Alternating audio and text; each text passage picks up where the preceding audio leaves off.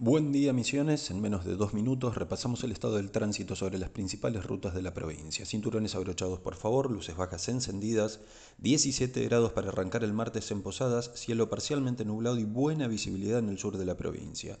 Accesos cargados en este momento, tanto en el oeste como en el acceso sur es importante y permanente el tránsito vehicular. En el caso del oeste tener en cuenta que van a atravesar el frente de la obra de travesía urbana que junto a los semáforos y las calzadas reducidas ralentizan un poco la circulación de la avenida 40 por lo que les recomiendo el acceso este para esta hora. Quienes circulen por el acceso sur, que tiene bastante tráfico en ambos sentidos, tengan en cuenta priorizar la circulación por la derecha y circular siempre, pero siempre con luces bajas encendidas. Vamos hacia el oeste por Ruta Nacional 12 con cuidado ya que es fluida pero intensa la circulación casi hasta Puerto Rico. Entre El Dorado y Puerto Iguazú tenemos visibilidad algo reducida por bancos de niebla como sucedió casi todos los días de la semana pasada. Tener precaución al atravesar las localidades de San Ignacio, Roca, Puerto Rico, El Dorado y Banda por obras que en simultáneo ejecutan vialidad provincial y nacional.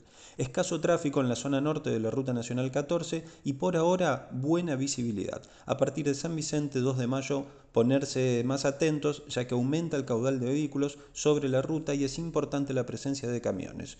Ojo, no se la jueguen a pasar si no tienen plena visibilidad, por favor. Bastante tránsito en la ruta provincial 103 y también en la ruta nacional 105. En este caso, además, avanza la obra de la autovía y la presencia de camiones, máquinas y personal sobre el tramo es permanente, por lo que les recomiendo circular con cautela y seguir las indicaciones del personal que trabaja en la zona.